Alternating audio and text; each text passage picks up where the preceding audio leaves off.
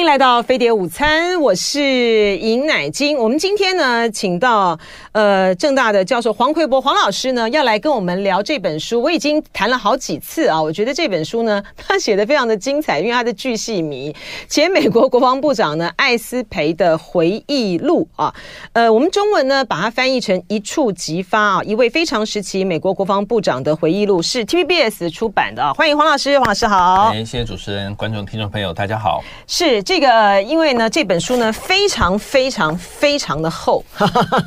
很厚，而且这本呃翻译出来的这个书这么厚，它还没有还没有附加注释呢。对对，注释呢更长哈。老师先来这个介绍一下啊，因为这个艾斯培的这本书，它的英文的原名其实是一个神圣的誓言哈。嗯、那它其实主要呢在讲述呢，艾斯培呢他从这个呃担任这个美国的陆军部长啊，特别是到川。普的那个时期的最后的那个国防部长任内的时候，他在最后的这个阶段，当美国呢不停不停的在各地方有这个暴动的时候啊，川普其实念兹在兹的，就是要调动这个现役部队开枪打他们。对，但要打腿，他有他有特别问说可不可以只打腿？对，开枪打他们。好，然后呢，他如何的在一个文职的啊文人的国防部长的呃岗位上守住这个守住这个底线哈，然后呢，到这个呃川普。落选，呃，拜登当选，然后呢，那那段时期的时候所经历的这个惊涛骇浪，因为里面呢牵涉到的部分非常的精彩，包括就是在川普从他担任陆军部长时代，然后到川普任内，他们整个的中东政策、中国政策的这个形成。所以，请老师来先跟我们谈一下这个艾斯培他的这本书，对于就美国政治来说，他这个神圣的誓言代表的意义。美国的这些政治任命的官员啊，就呃跟台湾相对有点不一样了哦，差不多了，应该这样讲。反正他们都会有宣誓的一个程序，嗯，手放在圣经上面，然后宣誓他效忠宪法、效忠国家等等的。所以艾斯培亚这本书，他原来的这个英文的翻译确实就是像主持人讲的，他应该叫做神圣誓言，嗯，因为他就职的时候他就宣誓了，他一定为国家的利益做最大努力等等的。可是为什么这个 TVBS 把它改成叫一触即发呢？其实就是因为你看完这本书哦，你会发现，哎，艾斯培讲了很多事情，跟过去华府传出来的小道消息还很接近。嗯，也就是说，川普呢，他是一个易怒，然后注意力不集中。啊，所以因为注意力不集中，所以他不太听简报。嗯，我那时候去华盛顿的时候，他们开玩笑说，你不能跟川普简报超过五分钟。哦，这样子。超过五分钟他就飘走了。嗯，脑袋心里就飘走，他就听不下去了。嗯，换句话说，这个可怕的就是说，因为他其实听完，但是没有听进去，所以到现场要执行的时候，他可能跟幕僚认为应该怎么做的那个模式是不一样的。嗯嗯，但是没办法啊，他是总统啊。嗯，好，所以他易怒。然后呢，注意力不集中，再来呢，比较利益取向，尤其是交易型的。很多人说他是一个商人性格，但是我觉得很多听众、观众朋友，如果是从商的话，你们会说，我怎么会跟他一样呢？其实商人性格不应该这样用啊，而是说他应该是一个非常具有交易型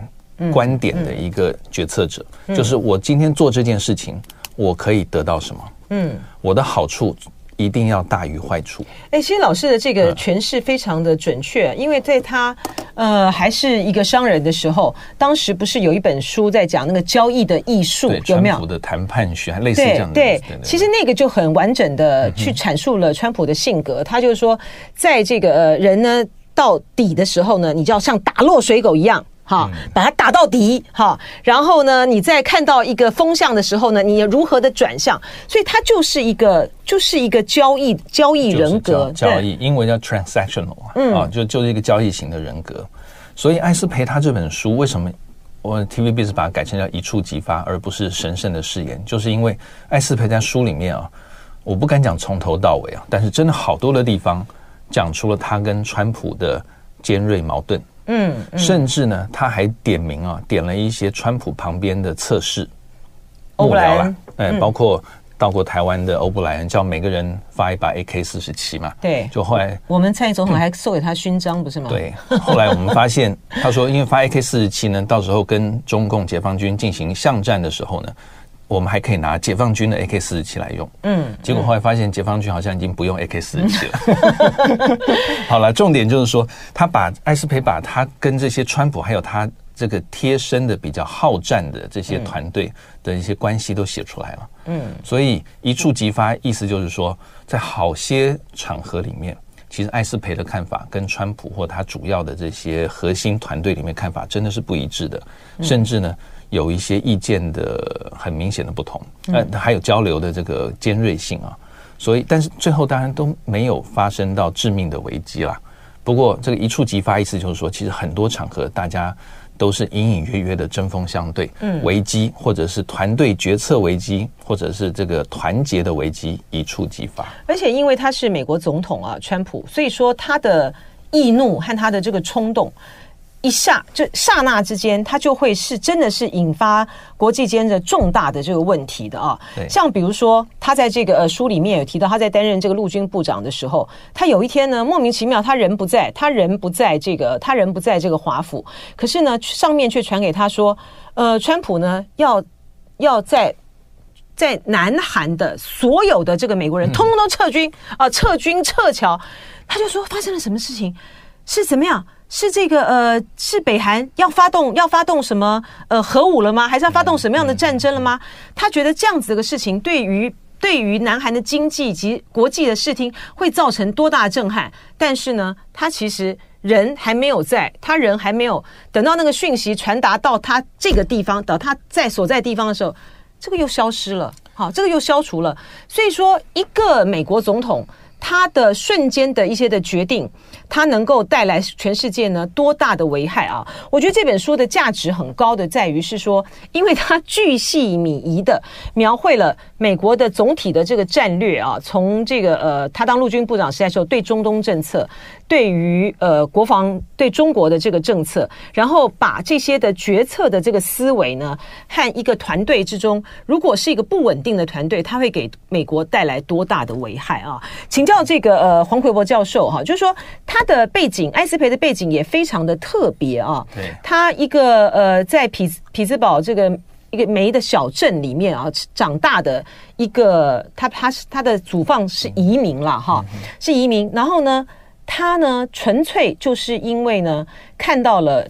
西点军校的招生举招生的简章，然后就投入了投入了这个军职的这个生涯啊。就他的这个经历来说。看他贯穿在这个书里面的话，他们代表的是一个什么样的思维？就说，对于中东，特别是对于中国，嗯，艾斯培他的专长其实并不是在这些国际事务啊，但是呢，你从他过去的经验，包括刚刚主持人讲他念了西点军校，嗯，那一路上来，他其实呃，不管是十年的这个服役期，或者他后来进入到国民兵，继续等于等于是服后备役了，嗯，他的官阶一直挂到中校。不过很好玩，中校马上跳到陆军部长。对呀，不过政治任命了，这是政治任命。我等下再跟各位介绍一下这这个过程，任部陆军部长的这个过程了。所以您现在就可以介绍啊。那 也好，好，美国这个三军不能讲三军，还有包括陆战队啊。嗯，他的这个这些部队的真正的政务的首长是文人。嗯，有点像我们台湾啦，就是说你。我们现在不太喜欢这个所谓的军人治军啊，嗯，所以一定要个文人的国防部长。那如果你要当国防部长，你不是一定是单纯的文人，就是你要先辞从军中退役，嗯，啊，等于是一个文人之后，你才去接国防部长。那他下面的像这些陆军部长等等的，其实也是啊，他是要文人，然后他下面才会有包括这些高阶的军官当他的这个副手，嗯，那艾斯培呢，就是在这个情况之下，因为他。西点军校念完之后，呃，其实从事了很多，包括在美国政策界，像他在传统基金会待过，嗯、然后他在美国的国会也做过这些主要的幕僚。然后更好玩的是呢，再来他就不只是继续进入到后备役啊，而且他还继续念书，念了哈佛的硕士，对对呀，然后然后再来乔治华盛顿的公共政策的博士，博士，嗯，所以。你不能说他对国际事务一无所知，因为从他服役，然后他在华府，包括他也是在参议院的一些这个武装委员会里面啊，这些任职，所以他一定有这个部分的了解。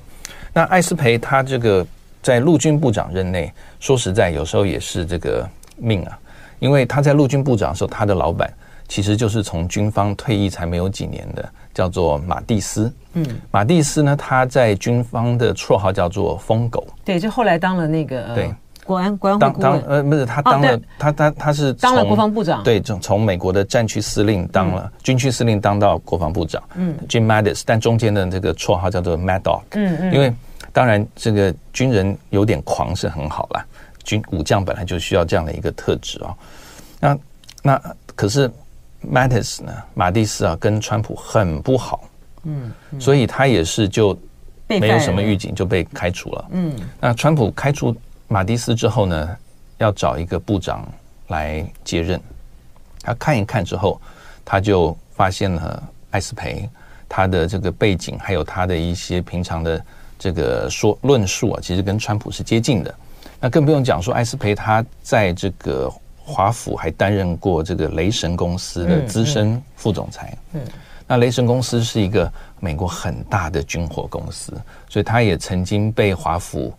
这个称为是这个最优秀的游说人，嗯嗯啊，所以他其实口才很好，那他也知道美国政府要什么，所以总之啊，因缘际会之下，艾斯培就被任命为国防部长。嗯，但是在书里面啊，艾斯培其实讲讲到很好玩的事，他他前面几章就提到，他看到川普这样子的一个人格特质，还有动不动就希望从体制外去影响国防政策，或者是希望动用军事力量达成他个人的目标。嗯，艾斯培说。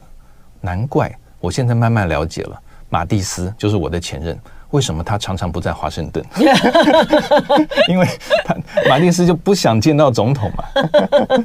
而且呢，他们要这个远离他，然后呢，就是呃，就可以比如说躲过这个川普的暴怒啊，或是乱下指令，对不对？没错，至少。不要跟他面对面，有时候面对面反而还有点难，容易冲突。哎，老师，这个特别老师提到的，他在这个雷神公司担任这个副总裁啊，也常常被像比如说林玉芳委员啊，他就常常拿这个来讲，嗯、就在说，他就他本身呢就是呃美国的这种军工复合体的一环，所以呢，他在任内呢要卖台湾的很多的武器或什么，其实都是在帮雷神雷神说项。您对这点的看法？这个因为我们没有直接的证据啊，嗯，但是在美国确实是这个所谓的军工复合体，就是这个军事跟工业，然后再加上国会议员、官员，这这等于三角的这个关系啊，这个确实很复杂。那艾斯培他，而且美国这个武器的买卖，他的佣金原则上，我讲原则上，它是公开的，嗯嗯，啊，他当然有人会私下去要啦。嗯，我也听过啊，在过去我们曾经有类似做过这样的事情，但是基本上佣金公开的，所以我只要是登记合法的游说者，因为美国要游说的话，他必须要到司法部去登记，说我是个游说人，而且他必须要告诉司法部我这次跟谁接触了，用什么接触，谈的大致的这个主题是什么，要稍微提一下的。所以艾斯培如果合法的话，他。为什么不可以帮雷神公司或者他服务的其他的单位进行一些相关的这个？嗯、我们讲好听点叫做政策与计划的连结好了。嗯嗯，对不对？他当然就推销他这个公司的产品嘛，他他自然也有这个收入嘛。嗯、所以这是美国政治文化的一个呃，当然你不能说是一个很好的事情，嗯、但是美国已经司空惯见惯，他觉得就这个就是华盛顿。政治生活的一部分。是，您现在听到的呢是黄奎博老师，他为我们大家介绍的是 TVBS 呢出版的呃美国的前国防部长艾斯培的回忆录《一触即发：一位非常时期美国国防部长的回忆录》。他在这里面呢，他在经历过很多的就挣扎，像我刚才提到的，就是说川普呢不惜要想要去就威。就是逼这个呃艾斯培还有米利啊，他们呢要去动用现役部队呢去打啊，在在华府呢暴动的这些呃这些民众啊，甚至于呢在这个呃。在选举的选举已经结束的时候啊，他的这个国家安全，他的国家安全顾问，他的前以前的幕僚，在那边一直不停的呢，再去煽动哈，煽动说要重新计票的时候，他们如何的面对这样子的一个情况啊？他在里面呢讲到一个，我觉得还蛮感人的啊。他说呢，他数度的想要辞职哈，然后他的太太跟他说：“作为你的妻子，请辞职；作为美国公民，请留下。”呃，因为 TVBS 呢蛮特别的哈，TVBS 呢。从来没有出过书嘛，哈，在以前有 TVBS 周刊的时候呢，他们还有就伴随着这个杂志啊，有一些有一些书，但是呢，现在呢没有 TVBS 周刊之后呢，他们出了这本书啊，就主要呢是因为 TVBS 他们看到这本书非常的呃精彩啊，然后有价值，然后所以呢，现在的他的这个呃，如果说你要去买这本书的话，我们通常是要透过网络上面去买，对不对？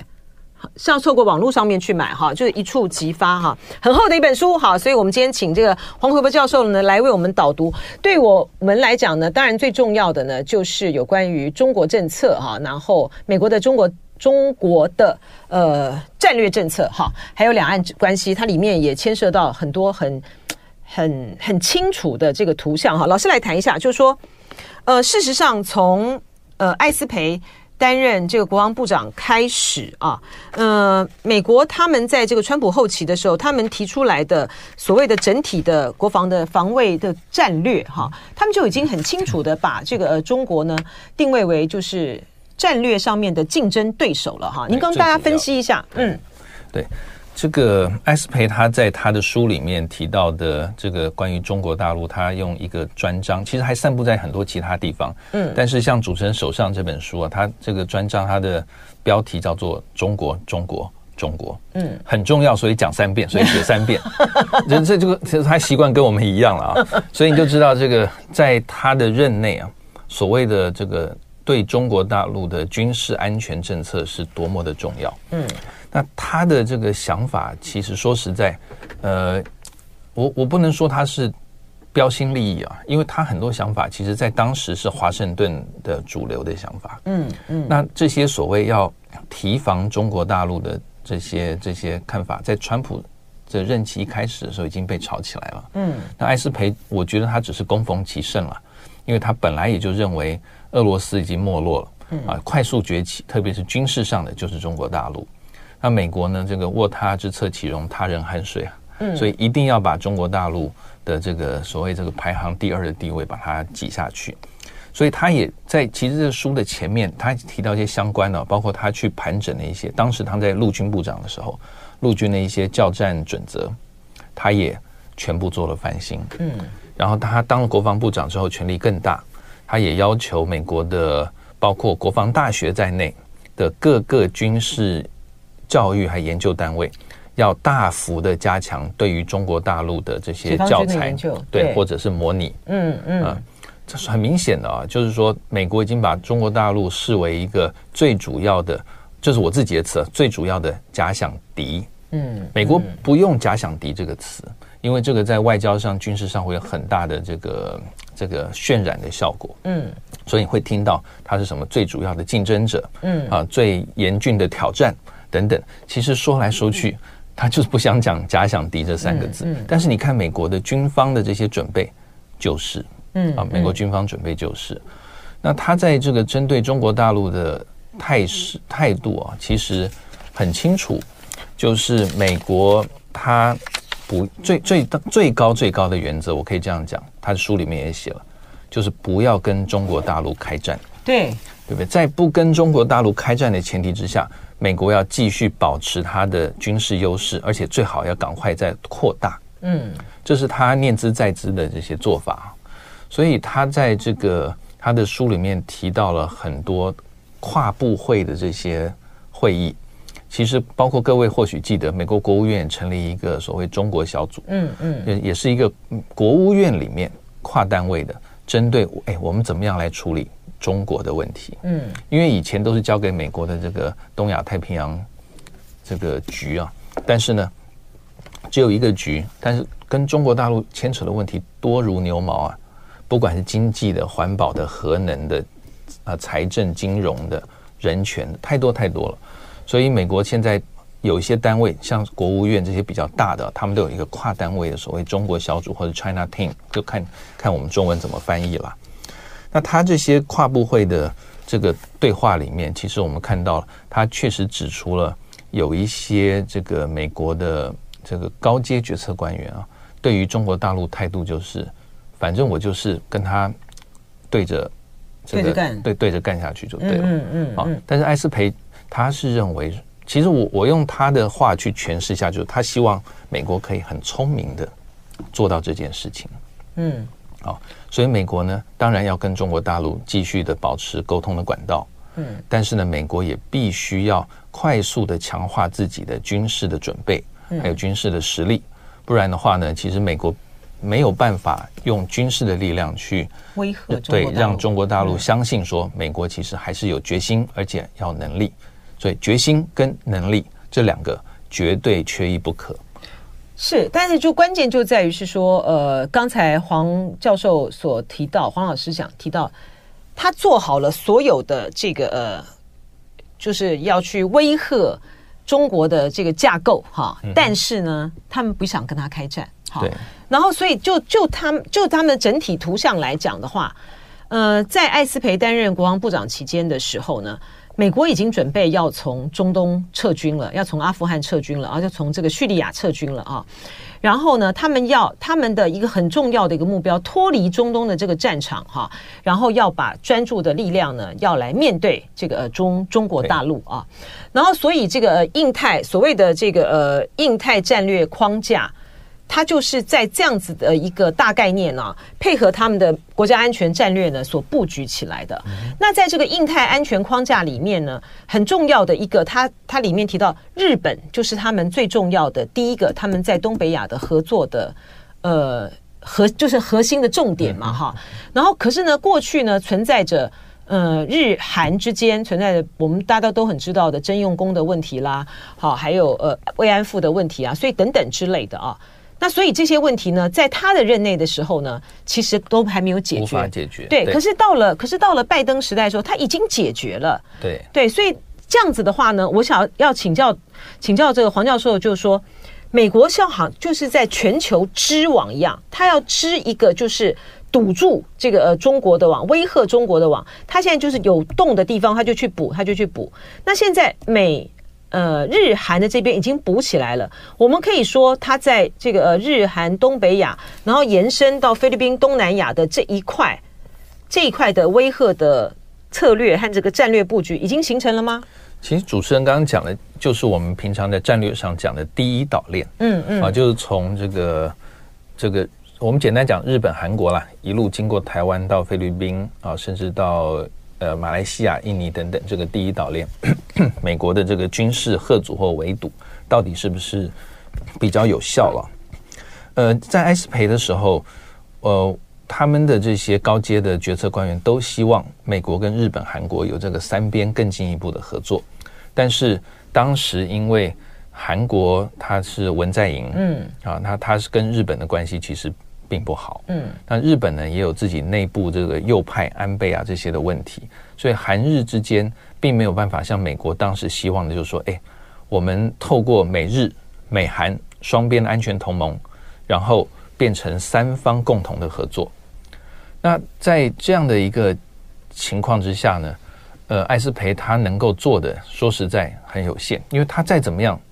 国防部长而已，嗯啊，讲而已，当然不是说他很小，而是说他负责就是军事安全。但是我们刚刚讲的这个日韩之间的近视前嫌，这包括恢复军事情报的交换，还有包括现在我们看到更多的这个美日韩三边的这种国防、外交、嗯，国安，或者还有像财政等等好多的这些双三边的合作，当时是不可能的，嗯，所以艾斯培就算能够。绑住了国防的一些这个美日韩的这个这个这个墙角，但是最高层最重要的这些外交政治上的问题，他没有办法解决。嗯，那现在为什么拜登政府可以呢？我个人是认为啊，不是因为中国大陆的所谓的威胁增加，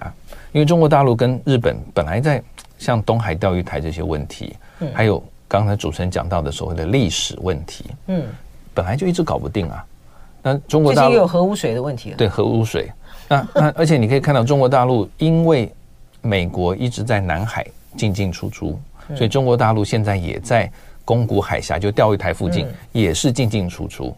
更不用讲说，已经好几次了，中国大陆跟俄罗斯共同组成军舰的这个巡逻，嗯，然后绕东海附近的特定区域一圈，甚至我记得还绕过日本的这个本岛一圈，嗯，那这个表示什么？当然让日本感到芒刺在背嘛。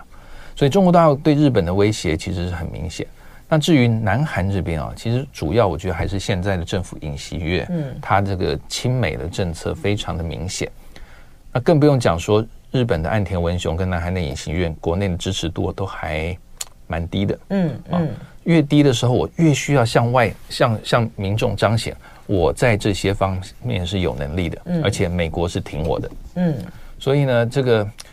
这个很多的这个因素的交错之下。我们才看到了拜登政府，哎，竟然就把美日韩三边的安全的这种对话、沟通协调机制，把它快速的升级了。嗯嗯，对。但是，就像有些分析家提到，呃，那万一日本内阁改选换首相怎么办？嗯，然后尹锡悦一任做完了，下一任呢？嗯，甚至他会不会做不完呢？嗯，因为他支持度真的持续的低迷啊，在国内真的引引起不少的这个抱怨。所以我只能说，这个虽然说川普时代没有办法达成的美日韩安全的升级、安全合作的升级，但是拜登虽然达成，但是我也不不知道他到底能不能够很持久，真的是跟他们的领导人。有非常重要的关系。是，那如果川普回来了呢？因为他在这里面呢，也提到了，呃，就是在川普任内的时候，他不是要他们都要分摊军费嘛，哈。然后呢，其实，呃，它里面有个很鲜活的，哎，我觉得看了还蛮有蛮有意思的，因为从来都不知道，就说哦，原来这个呃驻韩。美军哈，长期呢，他就受到很不很不好的这个对待哈，然后他还跟这个韩国的这个国防部长那边几度的抗议之后呢，才这个改善啊。可是呢，韩国方面呢，对于川普他川普对他们所做的要求，好，包括这个指挥权的这些的问题呢，他们也有很多的不满哈。我的意思是说，美国日没错，这个呃日本他们有变数。这个岸田不知道下任还是不是首相，可是美国自己的变数更大啊。就是如果说这个现在拜登辛辛苦苦的建立起来的这些呃所谓的架构哈，那如果川普上来之后他就捣毁了呢？我个人觉得还蛮有可能的，因为第一个川普他不太喜欢这种多边的东西，是啊，嗯。再来呢，川普他那个英文叫做 bossy 啊，这个当老板的、当老大的这种个性比川比拜登还要鲜明很多。所以他现在当然在共和党看起来是一枝独秀，嗯，而且官司越多，好像支持度越高，呃，好像跟台湾有点像哦。这个被告的时候，好像支持度这个支持者很多都会支持，对呀，对。但那所以，万一川普真的当选总统的话，我个人会觉得这个军费他会进一步的要求，嗯，因为艾斯培他的书里面就写到嘛，他后来就要求南韩要。继续的增加军费，对。那其实最后南韩经过了所谓的谈判，我讲所谓的谈判，其实韩国也挡不住啊。嗯。美国如果真的是要叫你要出的时候，最后南韩就同意增加了军费嘛。嗯。但日本更不用讲了，日本早就已经负担了很大一部分美军在日本驻扎的这些费用了。所以美国其实很明显就是，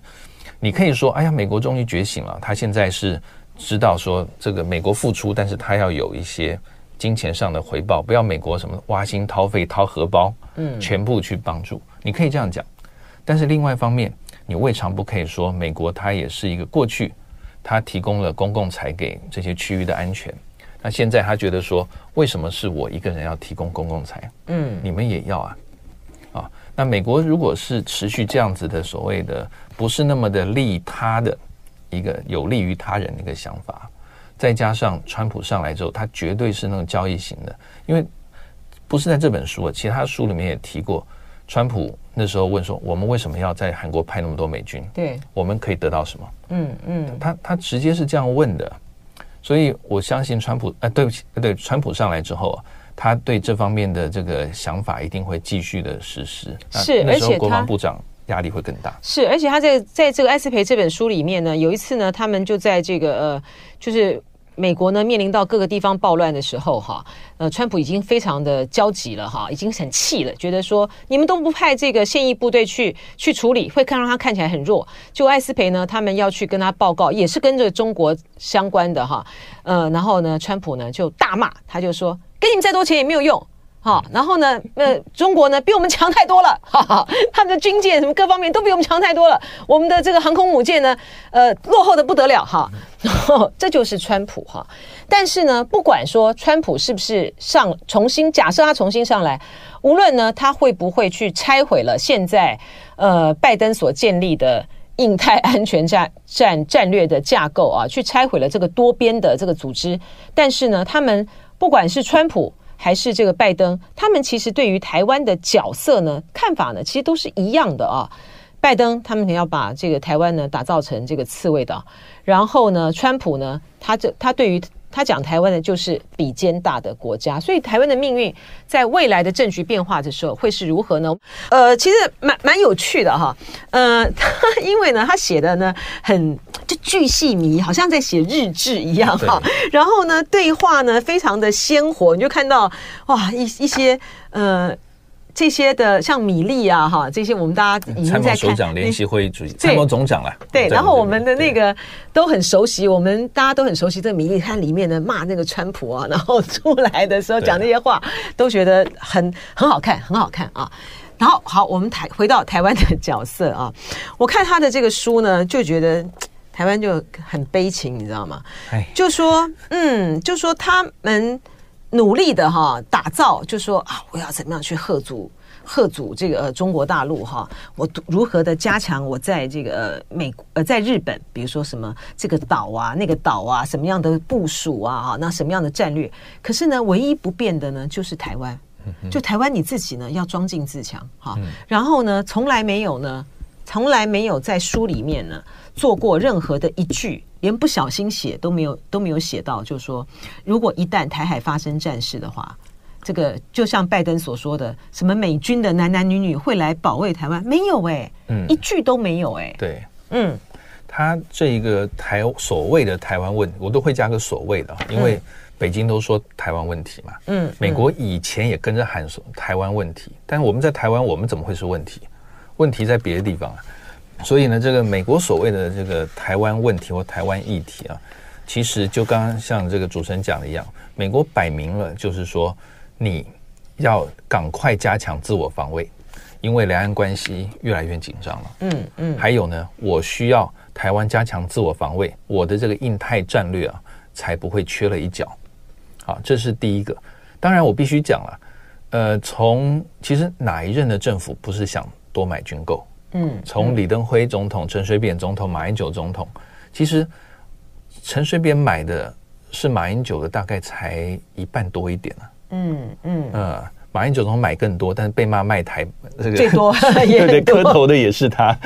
所以这真是不划算了。嗯，对。那那其实我们都希望买，问题是说你要买到什么程度，才能够让台湾能够有这个足够的吓阻力量。嗯，而且我现在比较困惑的就是，我们从过去几年的所谓的制空、制海、反登陆，啊，也就是把敌人拒止于台湾本土之外。嗯，现在大家看到都是包括巷战，对不对？对，城市巷战，还有我们要在这个容易共军登陆的地方布雷、地雷，对对。那这些是什么意思？那就是制空、制海、反登陆失败嘛。嗯嗯。那我们是军力已经。弱到这么不行了，呃，当然有两个原因。第一个原因当然是解放军的这个军事实力精进的非常多，但是另外一个原因是不是美国不想卖给我们足够自我防卫的武器？那美国如果不愿意，那他的因素是什么？难道他不想赚钱吗？嗯，不可能啊。所以最合理的推测就是，美国顾及到他跟北京的关系。所以，对于我们的一些比较所谓的相对先进的武器，美国卖的呃，有时候扭扭捏捏的，嗯，有时候像我们最近有一百多亿美元的军火，钱已经付了，美国到现在还没交货，嗯，有些理由是说，哎呀，这个俄乌战争啦，这个货有些要先送到乌克兰，但是也太多了吧？我昨天有个朋友还在跟我讲说，那我们这个一百多亿的利息要不要算一下？嗯，钱都过去了，东西还没有到嘛。好，那我要说就是说，美国它其实从好几任的政府，我们看出来它的意思就是说，你台湾加强自我防卫，但但是加强到什么程度？说实在，跟不同的美国政府的官员就会有不同的一些看法。就像以前我去华府交流的时候，常常有一些。比较属于军事战略这些智库学者，他们会说：你台湾要买快干水泥，嗯，你要买那个很小的船，你不要去买那些大的，大的打不赢没有用，买那个小船装飞弹，像小蜜蜂一样袭击中共的船只。嗯，然后快干水泥呢，因为你的机场就那么几个，跑道就那么几条，到时候一定会被对方的飞弹炸翻。跑道炸翻，你赶快用快干水泥，三四十分钟之内让它干，干之后飞机马上可以在上面起降。好可怕哦！他们他们是这样建议，这就是不对称战争呢。是啦，好可怕。而且而且他们就已经算到，就是台湾遇到战争一定是这样的状况。对，然后我们就已经被袭击到这个机场跑道什么都炸了。对，所以所以有些我们还有反击的能力。有些朋友就开玩笑嘛，这个台湾，我们到时候我们中华民国国军的飞机遇到这个冲突的时候，绝对飞得起来，但是降不降得下来，好可怕，这是另外一个问题啊。好了，但美国他就希望台湾，反正你，所以我说不同的人掌政掌权，他对台湾的这个国防军事的态势就有不同的看法。那更更重要的是，他们会一直问台湾，从过去问到现在啊，不是只有蔡英文总统被问哦，很多都被问，你们到底有没有防卫自我的决心？嗯，因为美国他说不要，到时候我好不容易在调集军队、调集物资，准准备到台海帮你作战。假设了，但是你已经投降了，嗯，那我干嘛？我还得罪北京，然后你又投降了，这对美国来讲是最很很糟糕的一个局面嘛。那还不如你早点投降算了，我还跟北京的关系修复的可能还快一点呢。嗯，所以包括美国这些，还有他主要盟邦在内，其实都对台湾自我防卫的决心常常啦，我觉得会打个问号。对，所以这就为什么这个民进党政府蔡英文的这个时代突然告诉你说。这个兵役要所谓的恢复到一年，然后呢，武器越买越多。明年的这个国防预算，目前看得到的，包括正正呃经常性的预算，还有特别预算，会达到新台币的五千多亿。那国防部好像我印象中，好像会是我们中华民国行政院各部会里面预算最大的一个部。远超过教育部、卫福部等等的，是啊，那这都是我们必须要面对的。是，而且呃，我们看艾斯培的这个书呢，他描绘的这个印太战略啊，还有美国的这个呃国防的这个政策，在应对中国的时候呢，他的其实非常的清楚啊，就在于是说，他提到说中呃中国大陆的他所谓的这些中程导弹啦啊，然后呃这些的。飞弹哈已经有超过一千两百枚，其中有很多的射程超过两千里，所以呢，他有能力攻击整个西太平洋上面的美国和美军的美国盟军的基地哈，他会击垮呃美国的防空系统。因为因为如此，他所以他才要在关岛啦，他才要在日本啦，哈，现在要拉到把菲律宾也拉进来，哈，现在甚甚至于希望说把这个呃越南哈也加入他们的一整体的呃，在应对中国，比如说海巡啦或什么的部分的一环啦，像他们正在努力这个方向嘛，太平洋。对，还有南太平洋对，所以他的其实他的最重要的战略，他的方向是。第一个，我当然不能够美国本土受到攻击。第二个，我们的盟军的基地呢，不，呃，盟军的这些基地呢，不能受到攻击。他并没有说台湾不能够受到攻击啊。而且，像我们刚刚前面一节讲到，就是他们最高的对中国大陆军事战略目标是。尽量不要跟他发生冲突。就是啊，对啊，对他所有的一切都是都是这样子往这方向走哈。然后这书里面呢，他揭露了，就是之前的时候呢，呃，就是美国华盛顿的邮报得奖的那个记者啊，是伍华德吧？他写的他写的一本书哈，他的书里面呢就透露了说，呃，在美国总统选举前的时候，因为呃，印太。